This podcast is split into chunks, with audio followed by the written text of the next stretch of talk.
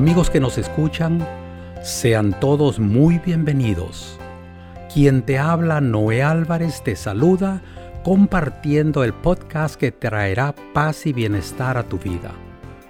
Culminando la serie Hijos de Dios, el último episodio que nos trae el pastor Homero Salazar lleva como título Hijos de Dios por conversión. El pastor Salazar con nosotros. Hola, hola mi gente linda. Dios los bendiga. Aquí su pastor Homero Salazar, una vez más, para continuar con el último episodio de nuestra serie titulada Hijos de Dios.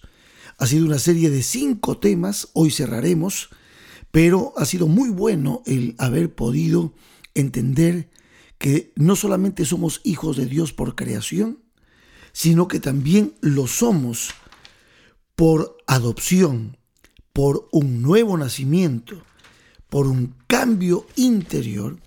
Y ahora vamos a ir a la última parte, hijos de Dios por conversión.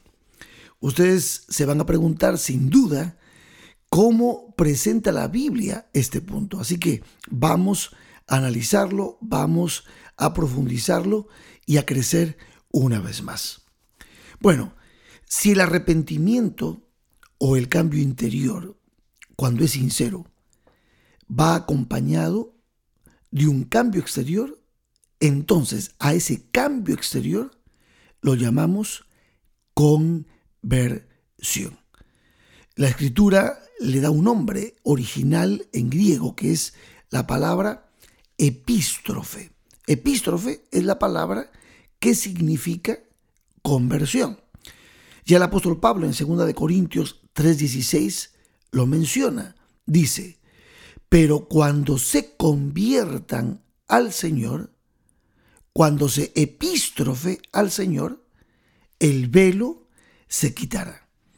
Bueno, entonces, desde este punto de vista, estamos viendo la conversión como un movimiento, el movimiento de quien se aleja del mundo para volverse a Dios. Es más o menos como cuando estábamos formados en la fila, ya sea en el colegio o en la escuela, y entonces nos daban la orden de hacer una conversión, o sea, una media vuelta. Yo recuerdo bien perfectamente la orden. Dice, atención, media vuelta, march. Y entonces dábamos una media vuelta. Bueno, la conversión tiene que ver con esto, justamente con dejar la idolatría, dejar el mundo para caminar en pos o a favor de Dios. El apóstol Pablo dice en Primera de Tesalonicenses capítulo 1, verso 9 lo siguiente: Porque ellos mismos cuentan de nosotros la manera en que nos recibisteis y cómo os convertisteis de los ídolos a Dios, para servir al Dios vivo y verdadero. Allí entonces está más o menos ya explicada la conversión. Es una media vuelta, es dejar nuestra transgresión, dejar nuestra rebelión contra Dios, dejar el mundo y volvernos hacia Cristo, hacia Dios. En Isaías 55, verso 7, dice la palabra de Dios así, deje el impío su camino y el hombre inicuo sus pensamientos y vuélvase a Jehová, el cual tendrá de él misericordia y al Dios nuestro el cual será amplio en perdonar. Entonces vamos entendiendo el epístrofe, vamos entendiendo la conversión. Entonces, la relación entre la conversión y el arrepentimiento, ¿cómo es? Bueno, el arrepentimiento y la conversión no pueden confundirse. Miren, el arrepentimiento sería como la causa moral de la conversión pero no forma parte de ella. ¿Por qué? porque la conversión implica desarrollo, un giro, un darse vuelta que evidencia cambios externos en nosotros. La conversión es impulsada, sí, por el arrepentimiento, pero es un fenómeno que inicia la vida cristiana que debe mantenerse de manera permanente y progresivo.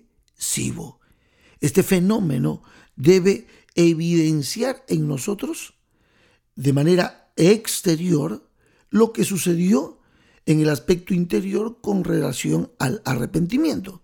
El arrepentimiento impulsa el deseo de dejar el mundo y seguir a Cristo. En cambio, la conversión es el acto, el hecho de haber dejado el mundo y caminar en las pisadas de nuestro Dios. La conversión debe ser entonces permanente, progresiva, se renueva sin cesar y esa renovación se va completando y se va consumando. Se van desarrollando ciertas virtudes, ciertas evidencias de que nosotros estamos caminando en pos de Dios.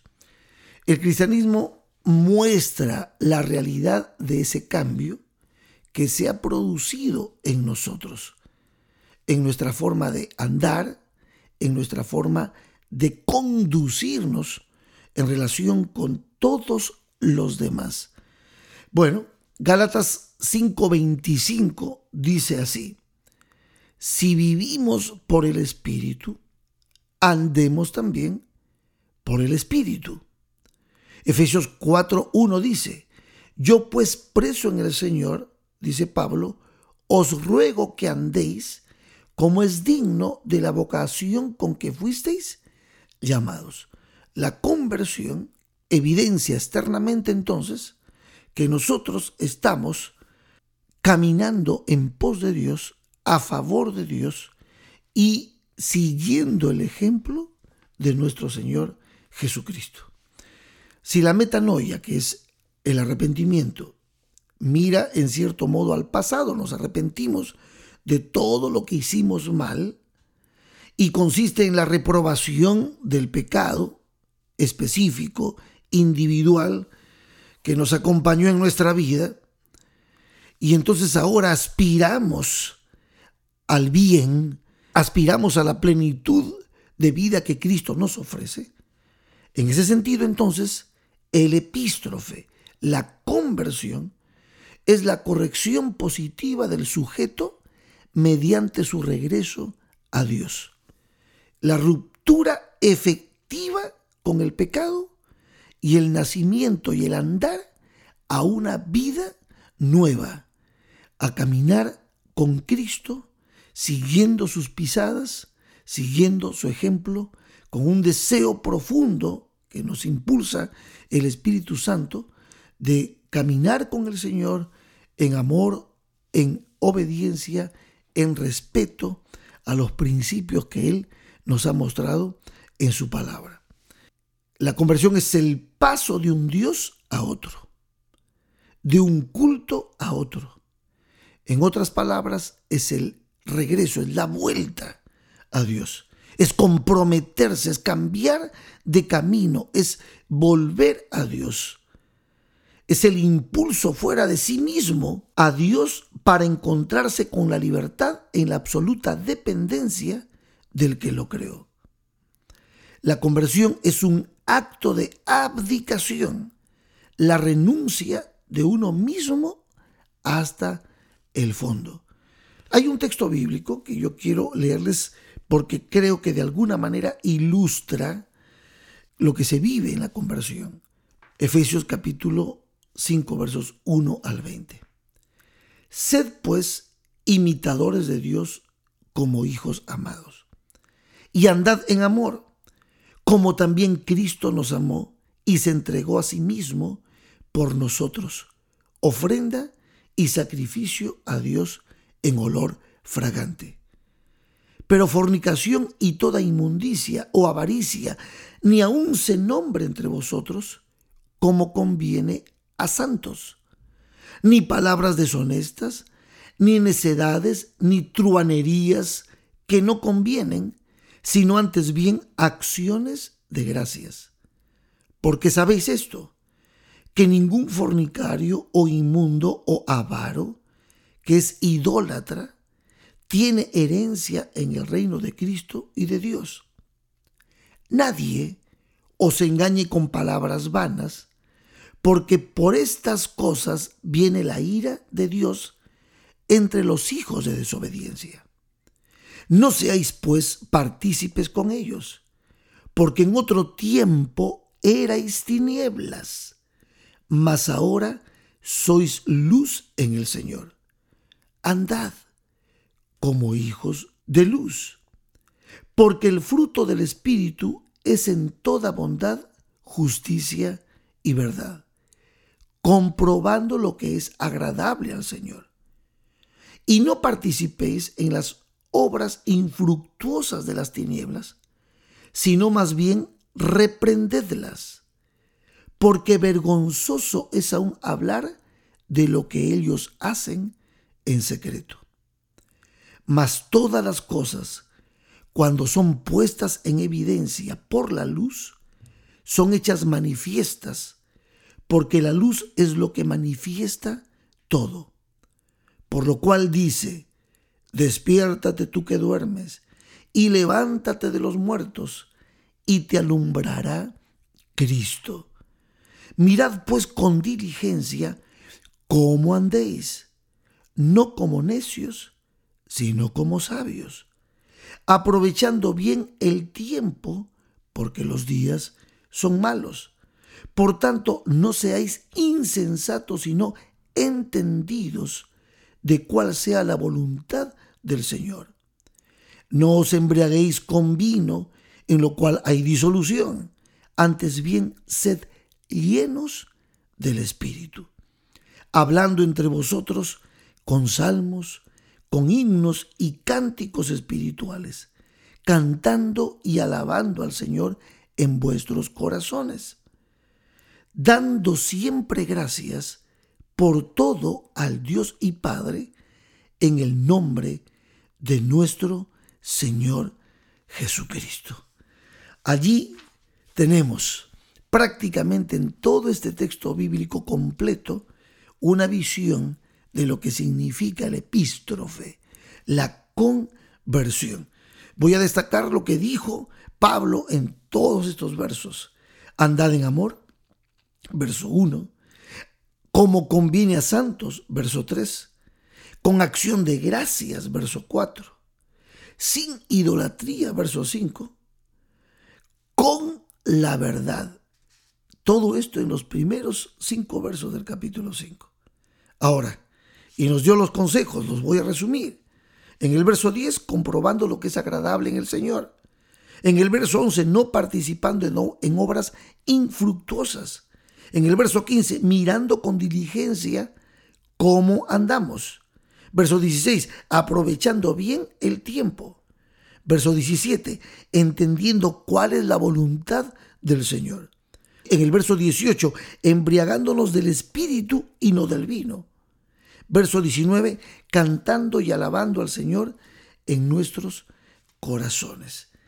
Así es como se evidencia la conversión, el epístrofe en nuestras vidas. Mis queridos amigos y amigas, hemos estudiado durante todo este mes cinco episodios en los que hemos querido mostrar por qué somos hijos de Dios.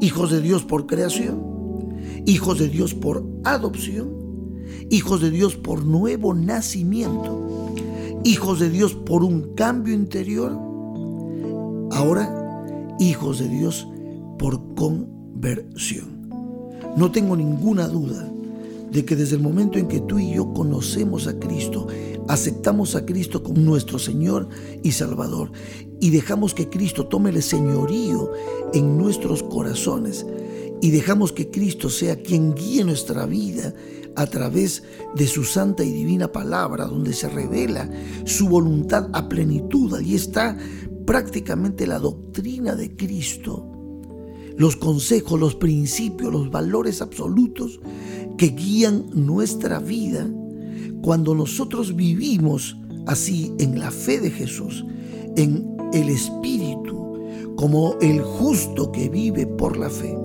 entonces nosotros podemos realmente decir, somos hijos de Dios. Hijos de Dios por todo lo que ya les he mencionado.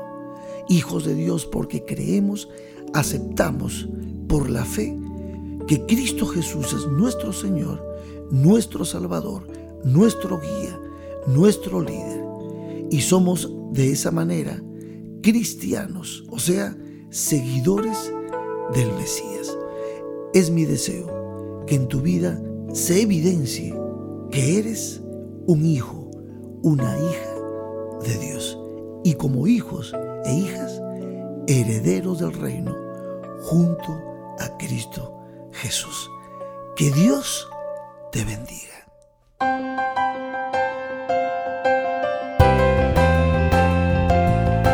Luego de agradecer al pastor Homero Salazar por habernos traído la relevante serie Hijos de Dios, les informamos que nuestra próxima serie será Inmigrantes. El primer episodio de la nueva serie lleva como título Decisiones difíciles. No te la pierdas, aquí te esperamos.